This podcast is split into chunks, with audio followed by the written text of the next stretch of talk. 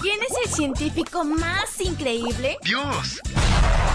Bienvenido a la matutina de adolescentes y prepara lápiz y papel. El increíble laboratorio de Dios. Muy buenos días para todos y feliz comienzo de semana.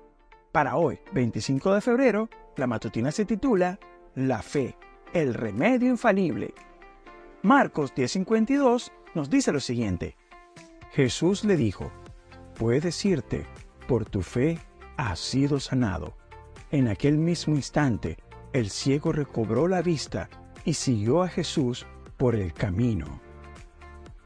¿Están listos? Vamos a comenzar. Diversos estudios señalan los beneficios de la fe para mejorar la salud de los pacientes con enfermedades crónicas. Los resultados de los análisis de las últimas décadas han demostrado que los practicantes de alguna religión viven más y son más felices. Además, tras el diagnóstico de una enfermedad, estas personas presentan niveles más bajos de estrés e inflamación.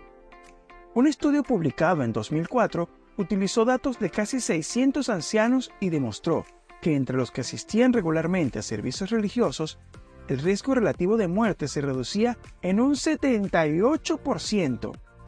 Cifras similares se presentan en otros estudios de reputados hospitales, donde algunos médicos ya prescriben o recomiendan una mayor asistencia a los cultos y al ejercicio de la fe como recurso en el tratamiento de enfermedades graves.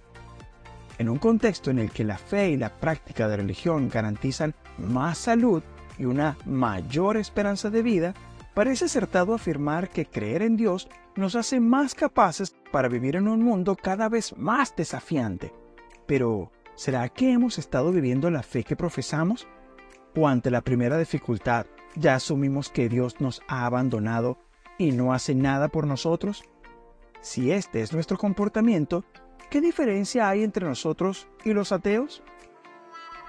Incluso en medio de las dificultades, experimenta el poder restaurador de una fe inquebrantable.